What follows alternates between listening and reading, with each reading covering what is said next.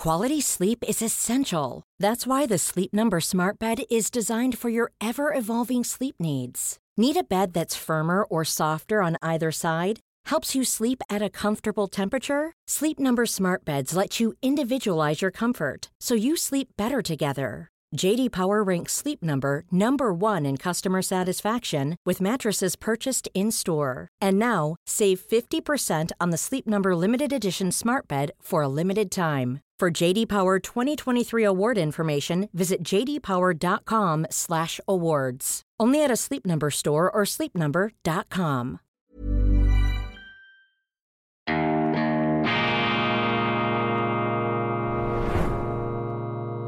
Diese Ausgabe von Weltwoche Daily wird Ihnen präsentiert von Kibun, dem Schweizer Pionier für gesundes Gehen und Stehen. Grüezi miteinander, ganz herzlich willkommen und einen wunderschönen guten Morgen, meine sehr verehrten Damen und Herren, liebe Freunde. Ich begrüße Sie zur schweizerischen und internationalen Ausgabe von Weltwoche Daily, die andere Sicht, unabhängig, kritisch, gut gelaunt am Mittwoch, dem 3. Mai 2023. Mea maxima culpa, Asche auf mein Haupt. Ich habe Ihnen gestern Fake News berichtet im Zusammenhang mit Oskar Lafontaine. Der deutsche Linkspolitiker war nie Vizekanzler der Bundesrepublik, er war Finanzminister, aber eben nicht zusätzlich auch noch Vizekanzler.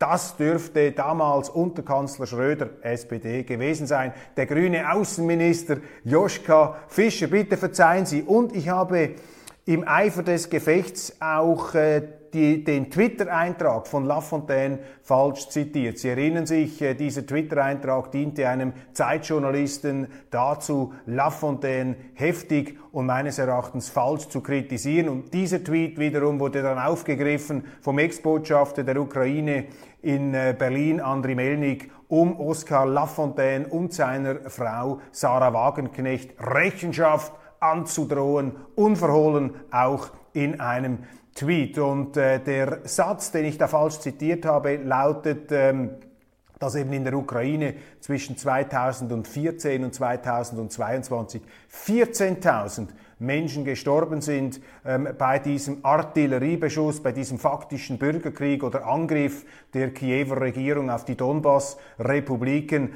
Das sind 14.000 Tote und nicht 40.000 Tote. Das war ein freudscher Versprecher. Ich habe diese Zahl ja hier auch schon öfters erwähnt. Bitte verzeihen Sie hier äh, diese äh, Fehler. Das muss sofort korrigiert werden. Wir beginnen mit einem Lichtblick und mit einem großartigen Buch, das ich allerdings nur sehr partiell bis jetzt angeschaut habe, aber alle, die es äh, durchgearbeitet haben, sind begeistert. Das Buch stammt von Dieter Borchmeier.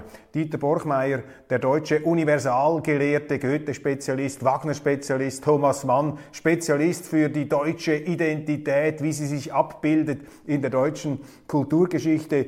Dieser Dieter Borchmeier hat ein äh, großes Werk jetzt verfasst, ist seit einigen Monaten draußen. Thomas Mann, Werk und Zeit umfassend und der Ansatz dieses Buchs besteht darin, Thomas Mann wirklich von seinem Werk her zu entschlüsseln, also nicht die Unterhosen und Privatgeschichten auszubreiten, sondern eben das Werk da auf den Seziertisch zu legen und das Elektronenmikroskop. Und da habe ich auf Seite 1162 eine wunderbare Passage mit Thomas Mann Zitaten über die Schweiz entdeckt und das bringt ja unsere beiden Zivilisationen zusammen, die deutsche und die schweizerische, die ja ein Mikrokosmos einer Zivilisation ähm, ist. Und dieses Zitat äh, möchte ich hier äh, vortragen. Sehr äh, interessant und verdienstvoll, was Dieter Borchmeier da zusammengetragen hat. Er, also Thomas Mann, vollzieht die Emigration aus dem Land eines seiner weltbürgerlichen Tradition entfremdeten, nationalistisch aufgeblähten Provinzialismus, damit ist Deutschland gemeint, in den weltkulturellen Mikrokosmos der Schweiz, der weltkulturelle Mikrokosmos der Schweiz, sehr schön ausgedrückt von Dieter Borchmeier. In Gedanken Hans Kastorps Reisezitat aus dem Reich über den Bodensee in die Schweiz nach eine Fahrt aus dem Provinziellen in die Welt, so sehr es befremden mag, dass die Schweiz ein enges Ländchen im Vergleich mit dem weiten und mächtigen Deutschen Reich und seinen Riesenstädten als Welt empfunden werden konnte. Also Hans Gastor, der Protagonist des Zauberberg, schreibt das. Es hatte und hat damit aber seine Richtigkeit. Die Schweiz, neutral, mehrsprachig, französisch beeinflusst, von westlicher Luft durchweht, war tatsächlich ihres winzigen Formats ungeachtet weit mehr Welt, europäisches Parkett als der politische Koloss im Norden, wo das Wort international längst schon zum Schimpfwort geworden war und ein dünkelmütiger Provinzialismus die Atmosphäre verdorben und stockig gemacht hatte. Thomas Mann über die Schweiz, wunderbare Zitate. Das ist eben die Pointe der Schweiz, die vermeintliche Provinz, die viel welthaltiger ist als das, was sich als äh, weltoffen ausgibt, auch in der heutigen Zeit. Leider sehr viele schweizerische Intellektuelle haben nicht diesen scharfen Tiefenblick eines Thomas Mann, sondern das Unbehagen im Kleinstaat, wie es einst äh, der äh, große Schweizer Germanist Karl Schmid in kritischer Absicht bezeichnete. Unbehagen im Kleinstaat, das hatte Thomas Mann nicht. Er entdeckte die Welt im Kleinstaat Schweiz. Großartig die Zitate hier. Dieter Borchmeier, Thomas Mann, Werk und seine Zeit. Ein umfassendes äh, Standardbuch hier vorgelegt, äh, über 1000 Seiten im Inselverlag. Und äh, den Zuschauern dieser Sendung ist ja der Name Dieter Borchmeier schon bestens vertraut. Ich habe da aus seinem Buch Was ist Deutsch ähm, einmal ausgiebig zitiert. Seine Suche, seine Spurensuche der äh, deutschen Identität, auch über 1000 Seiten, ist eben eine komplizierte Frage. Was ist die deutsche Identität? Das kann man eben nicht auf ein paar wenigen Seiten behandeln. Was ist Journalismus, meine Damen und Herren? Das ist auch eine Frage, die uns gegenwärtig intensiv beschäftigt äh, für viele, für äh, viele Politiker, für viele Journalisten auch, für verflixt viele Journalisten besteht Journalismus heute darin, die richtige Haltung zu demonstrieren, sozusagen die Meinung nach vorne zu bringen. Kürzlich auch in der Frankfurter Allgemeinen Zeitung ein Aufsatz äh, des Medienjournalisten Harald Staun. Auch dort wird das Bemühen um eine vielfältige, um Objektivität bestrebte äh, journalistische Betrachtungsweise auf den Komposthaufen der Vergangenheit geworfen und stattdessen hier angemahnt, der Journalismus müsse eben anwaltschaftlicher, äh, durchtränkt äh, von Haltung geprägt sein. Und von diesem Haltungsjournalismus, meine Damen und Herren, halte ich überhaupt nichts.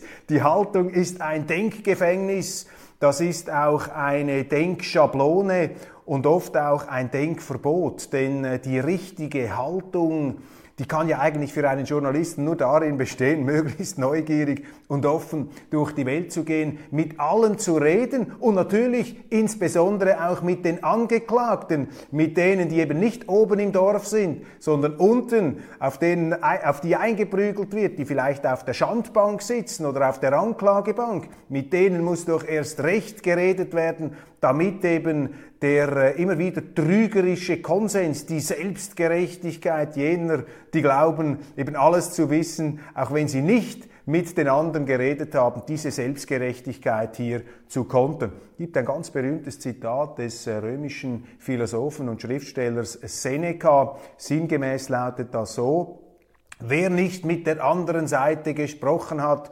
urteilt falsch, auch wenn er richtig urteilt. Also in jedem Fall müssen Sie mit der anderen Seite reden. Und der Haltungsjournalismus führt in die Irre, führt in die Sackgasse des Nichtdenkens, führt in eine betonierte, vorurteilsverpanzerte, vorurteilsverpanzerte Weltsicht. Und deshalb ist dieser Haltungsjournalist ganz gefährlich. Ich habe das an äh, auch schon Journalistentagungen in Deutschland erlebt, wo junge Journalistenschüler damals beim Spiegel ernsthaft äh, eine deutsche Wochenzeitung kritisiert haben. Es war, glaube ich, die Zeit, die über einen Fall von Ausländerkriminalität berichtete. Ein Mädchen ist auf fürchterliche Art und Weise umgebracht worden äh, von Migranten, von ähm, Asylanten, die keinen äh, Bleibeanspruch in Deutschland geltend machen konnten.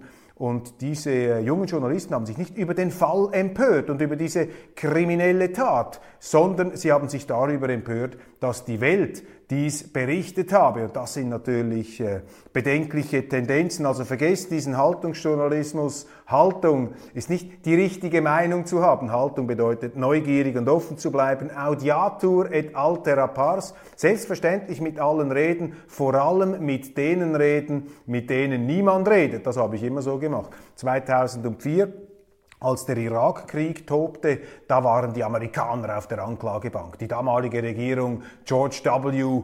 Bush wurde in unseren Medien, also in Bausch und Bogen, in Grund und Boden gestampft. Ich habe einen Teil meines Freundeskreises verloren, weil ich damals in der Weltwoche auch Artikel abgedruckt habe, neben kritischen, die Verständnis zeigten äh, für das Verhalten der damaligen amerikanischen Regierung. 2004 bin ich dann auch nach Washington gefahren, um mich sozusagen im Epizentrum des angeblich Bösen damals umzusehen. Und das wurde dann auch mit äh, massivem Getöse begleitet, ähnlich wie wenn man heute nach Moskau geht um auch dort eben den Angeklagten das äh, Grundrecht, das römisch äh, verankerte Grundrecht auf Anhörung äh, gewährt. Das ist ganz etwas Wichtiges und dass so etwas mittlerweile unter Verdacht steht ähm, in unseren Breiten, ist ein Alarmzeichen erster Güte, wie ich das auch schon in der gestrigen ähm, Sendung ausgedrückt habe.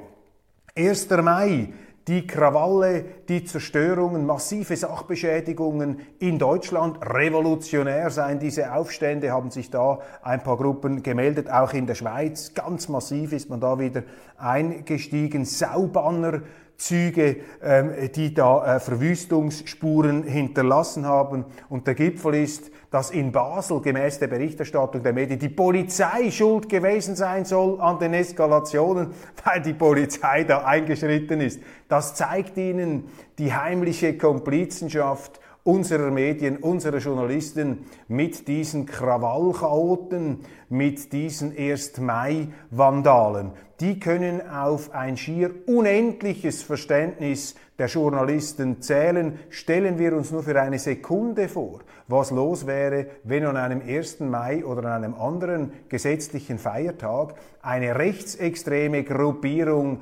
ähnliche Verwüstungen und Verheerungen hinterlassen, erzeugen würde. Da wären die Medien aber im Alarmzustand, im Vergeltungsmodus, im Kampfmodus und da würden die Köpfe gefordert in der äh, Öffentlichkeit, in den Behörden, die so etwas nicht im Ansatz schon präventiv verhindert hätten. Sie sehen einfach die Berichterstattung unserer Zeitungen gegenüber diesen von links lancierten äh, Gräueltaten und Krawalltaten.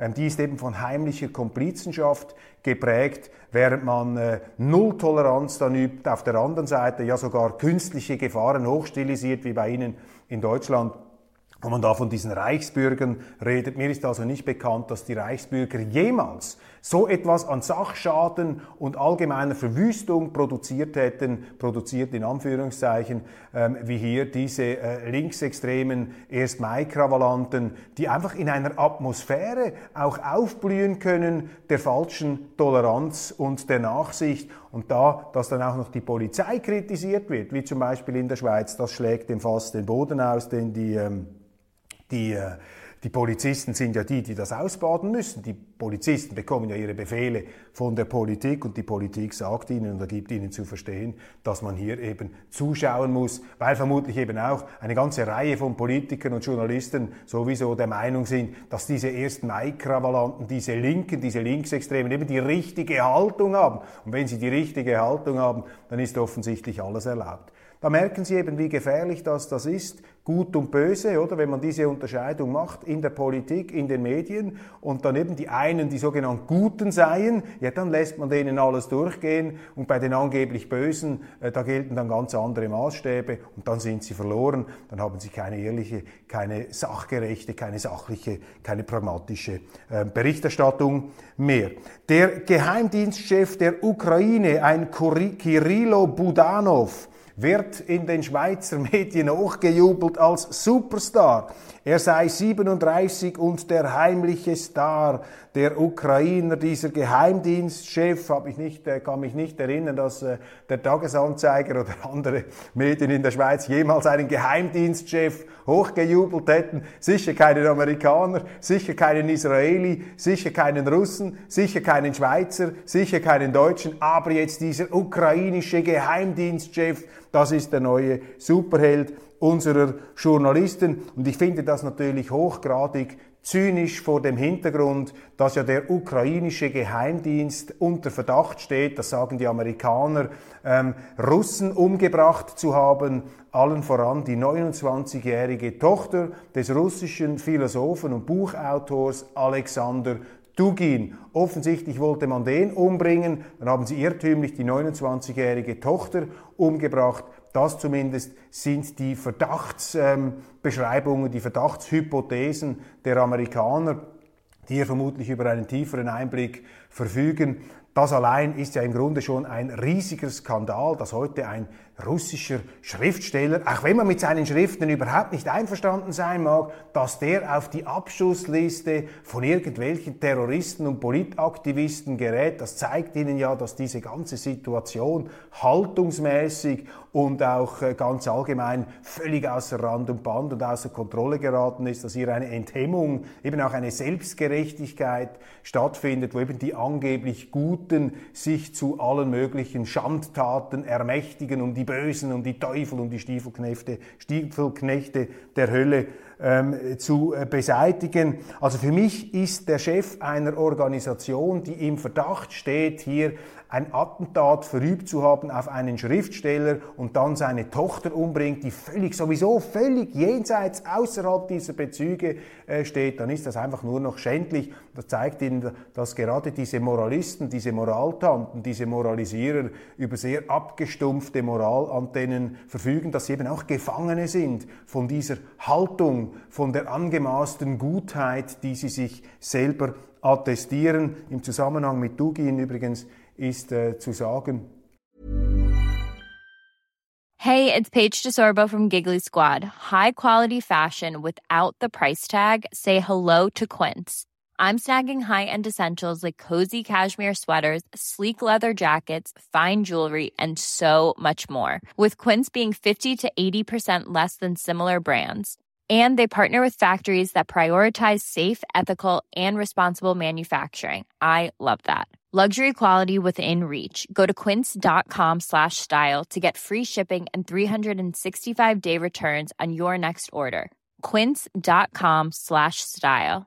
Quality sleep is essential. That's why the Sleep Number Smart Bed is designed for your ever evolving sleep needs. Need a bed that's firmer or softer on either side? Helps you sleep at a comfortable temperature? Sleep Number Smart Beds let you individualize your comfort so you sleep better together. JD Power ranks Sleep Number number 1 in customer satisfaction with mattresses purchased in-store. And now, save 50% on the Sleep Number limited edition Smart Bed for a limited time. For JD Power 2023 award information, visit jdpower.com/awards. Only at a Sleep Number store or sleepnumber.com.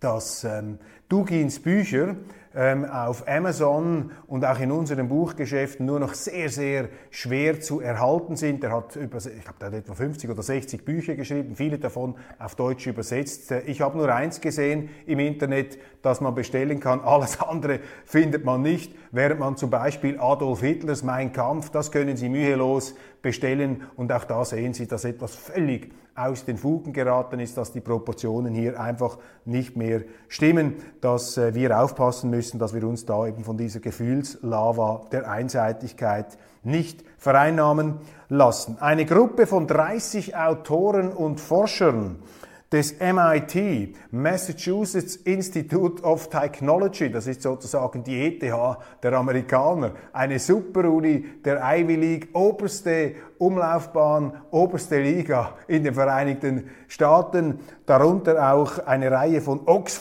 Oxford-Akademikern. Sie haben ein Paper herausgebracht und in diesem Paper verteidigen sie das Leistungsprinzip gegen die Woke-Kultur, gegen die Genderquoten, gegen die Bio-Quoten und gegen all diesen Grümpel, der da das Leistungsprinzip einschränkt. Und das ist auch ihre These, dass eben dieses neue Quotendenken im Grunde die Freiheit gefährdet und das Leistungsprinzip, dass man eben durch Leistung sich auch sozial nach oben bewegen kann, sich auch aus der eigenen ähm, Beschränktheit in dem Sinn, die einem vielleicht von der Geburt mitgegeben wurde, jetzt in sozialer Hinsicht, dass man dadurch eben Leistung aufsteigen kann und dass das Leistungsprinzip im Grunde ein Freiheitstreiber in unserer Gesellschaft sei. Und wie ist jetzt die, die Reaktion ausgefallen? Offensichtlich lese ich in der Frankfurter Allgemeinen Zeitung, ist dieses Paper von den hochdekorierten Akademikern zurückgewiesen worden, weil sie das Leistungsprinzip verteidigen. Meine Damen und Herren, wir müssen wirklich aufpassen, dass wir im Westen nicht ähm, verrückt äh, werden dass wir äh, nicht die Grundsätze, die Werte, die wir ja angeblich so hochhalten in der Wertegemeinschaft, dass wir diese Werte da nicht einfach äh, über Bord schmeißen. Ähm, das Leistungsprinzip ist natürlich ein ganz elementarer Wert und ein anderer Wert ist natürlich Audiatur et altera pars, mit anderen reden, mit allen reden, auch mit den Angeklagten reden. Auch das ist zusehends bedroht durch eben diese Politik und den Journalismus der richtigen Haltung. Spüren Sie, wie man uns hier eine Art ein Bleikorsett aufzwängen, überstülpen will, sozusagen ein Ganzkörperkorsett, das wir auch selber nicht mehr steuern können. Wir werden dann ferngesteuert in dieser äh, Roboterrüstung, die uns da aufgezwungen werden soll. Das ist äh, eben dieser Haltungsjournalismus, das ist diese Welt der, äh, der Haltung und der Haltungs Politik. Der russische Wehrminister Shoigu fordert von seiner Regierung mehr Raketen. Es, müsse mehr, es müssten mehr Raketen produziert werden. Ich bringe diese Meldung einfach um zu veranschaulichen, dass äh, dieser Krieg durch die Eskalation, die von westlicher Seite betrieben wird, durch die Weigerung hier, durch die äh, massive Verteufelung und auch Inkriminierung äh, präventiv, vorauseilend, also die ähm, sozusagen schon die Verurteilung der Russen und der russischen Regierung, das führt natürlich dazu, dass dieser Krieg immer extremer ähm, ausgeweitet werden kann, was ich als hochgradig gefährlich erachte und äh, wenn man gar nicht bereit ist, über den Frieden zu reden, wenn man auch nicht bereit ist, und das wäre die, Vorsetz äh, die Voraussetzung, auch der anderen Seite sozusagen einen Punkt der Wahrheit zu attestieren, ja, dann gibt es nur noch den Krieg und die Logik der Eskalation. Und die Hoffnung, die man im Westen zu haben scheint, dass wir diesen Russen da, diesen äh, Aggressoren sozusagen, dass, dass die sich dann ausbluten oder dass die ausgeschossen sind, früher oder später, das halte ich für eine sehr, sehr trügerische und gefährliche Hoffnung für Wunschdenken, denn die Russen werden hier einfach immer nochmals ein Bricke auch drauflegen, wenn wir eins drauflegen. Umso dringender ist es, hier einen sofortigen Waffenstillstand herbeizuführen und über den Frieden anfangen zu reden. Wer nicht über den Frieden redet, wer an den Frieden nicht denkt, wer den Frieden aus dem Herzen verbannt und nur noch den Krieg sieht und die Eskalation und die Waffen und die eigene Gutheit und die abgrundtiefe Bösartigkeit der anderen Seite, der handelt eben selber böse und zerstört die Möglichkeit zu einer friedlichen Koexistenz, die wir ja irgendwann wieder erreichen müssen. Wir müssen ja auch über diesen Krieg hinausdenken. Wir können uns doch dieser Logik des Krieges nicht einfach ausliefern. Kriege haben auch etwas Verführerisches, vor allem dann, wenn man sie selber nicht führen muss. Kriege verführen einen, ähm, falsche Vorstellungen von sich zu entwickeln, so eine Art ähm, Superheldentum der Einbildung auszubilden. Und das ist äh, sehr, sehr gefährlich, ein moralisches, ein moralisierendes Superheldentum und am Schluss liegt die Welt in Trümmern. Ähm, da dürfen wir nicht mitmachen. Boris Palmer, der äh, verhaltensauffällige Bürgermeister von Tübingen ist da etwas in eine Karambolage oder unter eine Gerölllawine äh, geraten, die er selber ausgelöst hat. Ist das so etwas wie der politisch nicht korrekte Grüne in Deutschland, der da immer wieder mal ausschert und dann bei seinen äh, Kollegen äh, Stresssymptome und Allergien auslöst. Jetzt äh, ist da offensichtlich eine etwas äh, ernsthaftere Bruchsituation eingetreten. Boris Palmer hat nach einem Auftritt an einer Podiumsdiskussion, ich glaube in Frankfurt, behaften Sie mich, behaften Sie mich nicht, äh, Boris Palmer hat gesagt, er trete jetzt aus nach einer offensichtlich hitzigen Diskussion. Ich war nicht dabei, ich habe das nur gelesen, das Ganze kommt mir etwas komisch vor. Es wurde da das sogenannte N-Wort, das N-Wort thematisiert, das äh, Herr Palmer irgendwann früher einmal gebraucht haben soll. Und darauf, als man ihm das dann vorwarf in dieser Diskussion, soll er sich sinngemäß so geäußert haben, ja, wer dieses N-Wort benutzt, der wird ja ganz massiv ausgegrenzt und das sei dann wie ein Judenstern und äh, entsprechend hat er dann diese Parallelen gezogen, was dann einen entsprechenden gigantischen Shitstorm nach sich zog und Boris Palmer nun hat bekannt gegeben, einerseits eine Auszeit zu nehmen, aus der Politik nehme ich an, ich weiß nicht, von seinem Amt und auch aus der Grünen Partei auszutreten. Nun also die, äh, die Natur dieser Auseinandersetzung ist mir äh, fremd, ich äh, kann ich zu wenig beurteilen, ich kann nicht sagen, welche Worte da wirklich genau gewechselt worden sind. Boris Palmer sicher ein Politiker, ein, ein Mann, der stark darunter gelitten hat unter diesen ja, auch Denkzwängen und Sprechverboten und hier jetzt aber natürlich eine Gleichsetzung, äh, die das Ganze dann ins Übermelodramatische übertreibt. Für mich jetzt aus schweizerischer Sicht zeigt dieser ganze Fall, dass eben Parteien in Deutschland nicht wie in der Schweiz einfach Parteien sind, wo man auch mal streitet, wo sich einer vielleicht auch mal daneben ausdrückt und eine Meinung äußert, die bestimmten Leuten in der Partei überhaupt nicht gefällt oder auch gegen die Parteilinie in bestimmten Fragen geht. Aber in Deutschland ist das irgendwie unmöglich. Da äh, sind die Parteien, werden sie zumindest von ihren äh, Führungszampanos so gestaltet, sind diese Parteien auch moralische Anstalten und auch Anstalten der moralischen Disziplinierung. Ich habe das äh, bisher vor allem immer auf der linken Seite beobachtet, aber wir sehen das in Deutschland auch auf der rechten Seite oder auf der bürgerlichen Mainstream-Seite in der CDU. Ähm, Sie erinnern sich, kürzlich habe ich berichtet, wie der CDU-Vorsitzende Friedrich Merz in Sachsen den seinen den Tarif durchgegeben hat und gesagt hat, bei uns darf also der Klimawandel und seine Schrecklichkeit und umfassende zerstörerische Katastrophenhaftigkeit, die darf nicht in Frage gestellt werden. Das müsst ihr jetzt glauben, das müsst ihr alle so sagen. Wie so kleine Sprechroboter, das ist jetzt meine Hinzufügung. Das ist mir völlig fremd. Ähm, Politik ist auch Hitze des Gefechts, da kann man auch mal das falsche Wort ähm, verwenden. Und wenn man sich entschuldigt, sollte die ganze Sache auch in Ordnung, Ordnung sein. Aber hier ist irgendetwas Lauerndes zu beobachten da in Deutschland. Man wird ständig, äh, ja, belauern sie sich. Und äh, vor allem die, die mal wieder ausscheren aus dem Mainstream, die werden äh, ganz massiv da von diesen Schießscharten-Gesichtern, von diesen Schießscharten-Augen beäugt und verfolgt und gemustert und äh, wehe, du sagst irgendetwas, was äh, dem Gaumont widerspricht.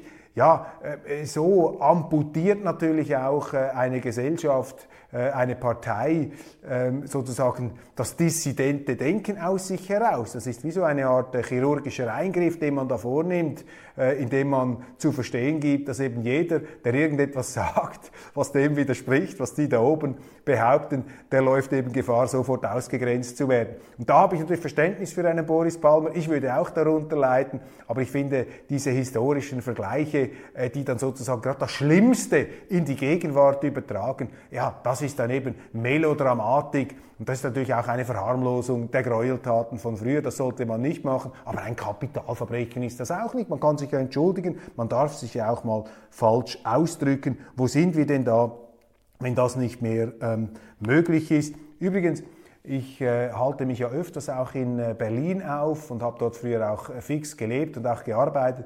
Und da fällt, fällt, fällt mir auf, dass Berlin schon etwas von dieser weltoffenen Unbeschwertheit und Lockerheit verloren hat der 2000er Jahre, habe mich da auch schon mit äh, Politikern unterhalten, die äh, länger äh, einen Einblick haben in diese Stadt und die teilen das.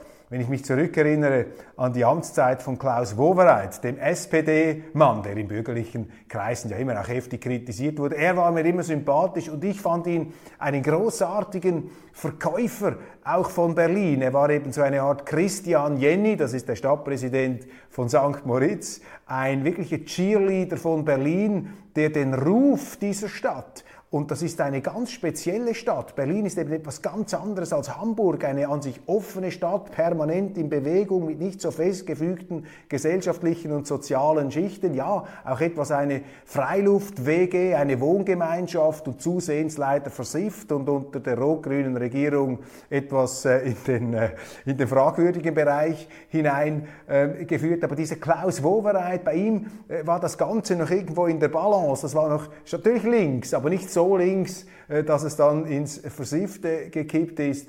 Und das fehlt heute. Mich äh, dünkt Berlin etwas auch von der politischen Führung her provinzieller. Es ist nicht mehr dieser weite Atem und auch die Stimmung da, dieses eben lauernde, Schießschartenartige. Das scheint sich da auch etwas äh, ausgebreitet zu haben. Klaus Wowereit, eine, ja, ein, ein Zeitzeuge, eine Figur noch aus unbeschwerterer Zeit. Ähm, klar, jetzt mit seinem Flughafen was wird ihm da ja angelastet? Er ist ja vielleicht nicht der allergrößte Spezialist hier für Flughafenbau mit all den Verspätungen und Budgetüberschreitungen, aber ja, äh, nobody is perfect und äh, errare humanum est. Wer ohne Sünde ist, der werfe den ersten Stein. Bitte schön. Wie beobachtet, ein Grundsatzthema, kommt dann auch in der nächsten Weltwoche, äh, möchte ich Sie darauf hinweisen. Ähm, die multipolare Welt, das ist etwas ganz, ganz ähm, Interessantes, was jetzt passiert, dass sich die Welt vervielfältigt, nicht einfach nur die Amerikaner geben den Ton an und bestimmen, was läuft. Äh, wir beobachten Absetzungsbewegungen, auch äh, merkwürdige Ironien der Weltgeschichte. Die Amerikaner, der Westen hat ja versucht, mit den Sanktionen Russland zu isolieren und dann festzustellen, dass man sich selber eigentlich isoliert hat. Immer mehr eben wenden sich ab, haben die Nase voll da, majorisiert und herumkommandiert zu werden. Und ich mache mir Gedanken in der nächsten Weltwoche, was das für die äh, Schweiz bedeutet. Und wir wären eigentlich mit unserer Neutralität ganz hervorragend aufgestellt, eben hier nach dem Motto von Thomas Mann, eine blockfreie, eine offene Schweiz, die mit allen redet, die eben auch mit den Verfemten, mit den Angeklagten redet, die sich dieser Moralisierung verweigert, die die Vielstimmigkeit zulässt, dieses weltläufig und eben nicht einfach nur eingebettet, eindimensional in eine Gesinnungs- oder Haltungsgemeinschaft. Das ist eben nicht die Schweiz, das ist nicht die Schweiz, die Thomas Thomas Mann damals ähm, äh, zu seiner Wohnstätte, zu seiner neuen Heimat gewählt hat. Das ist eben eine Schweiz der Weltoffenheit und der Neugier und eben auch der Bereitschaft, unterschiedliche Zivilisationen, Lebensentwürfe gelten zu lassen, über alle ähm, Meinungsunterschiede, über alle Differenzen, auch politische Differenzen hinweg. Das ist eben das Gegenläufige, das äh, Nonkonformistische der Schweiz, das auch die Weltwoche auszeichnet, diese zutiefst schweizerische Zeitung und Zeitschrift, die das zu ihrem publizistischen Credo, zu ihrem publizistischen Programm erhoben hat. Eine multipolare Welt mit einer neutralen Schweiz, das wäre ähm, die Zukunft, das ist der Weg, den wir beschreiten sollten und eben auch äh, den Weg der Vielstimmigkeit der anderen Sicht. Ich kann Sie bereits darauf hinweisen, also in der nächsten Weltwoche auch ein ganz äh, bedeutender französischer Intellektueller eine radikal andere Sicht zu Putin und Russland offeriert als das, was mir jetzt begegnet ist in Russland. Eine ganz harte Einschätzung, ähm, die da vorgenommen wird, aber von einem äh, berufenen, sicher eher der Ukraine zuneigenden Denker und Autor aber das ist eben auch die Weltwoche, dass wir hier wirklich das Visier offen halten. Und ich bedauere eigentlich, dass sich da so viele andere Zeitungen eben in einer Haltung, in einer Sicht, in einer Meinung einbunkern, einpanzern. Das ist nicht der Weg der Weltwoche. Und ich meine auch hinzufügen zu dürfen, das ist nicht der Weg der Schweiz, dieser welthaltigen, dieser Welt von der Weltluft, durchwehten Schweiz, wie es Thomas Mann ausgedrückt hat. Hier noch einmal Dieter Borchmeier, Thomas Mann, ähm, Werk und Zeit im Inselverlag umfangreich, dünne Seiten, aber ein großer Gewinn, wie mir äh, Leser versichert haben, die hier schon weiter fortgeschritten sind in der Lektüre als ich. Machen Sie es gut, vielen herzlichen Dank für die Aufmerksamkeit. Ich freue mich, wenn wir uns dann morgen wiedersehen und ich Ihnen die neue Ausgabe der Weltwoche etwas äh, vertiefter vorstellen darf.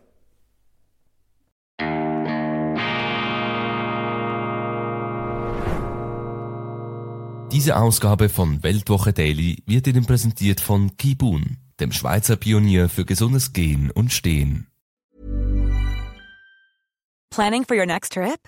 Elevate your travel style with Quince. Quince has all the jet-setting essentials you'll want for your next getaway, like European linen, premium luggage options, buttery soft Italian leather bags, and so much more. And is all priced at 50 to 80% less than similar brands. Plus, Quince only works with factories that use safe and ethical manufacturing practices. Pack your bags with high-quality essentials you'll be wearing for vacations to come with Quince. Go to quince.com/pack for free shipping and 365-day returns.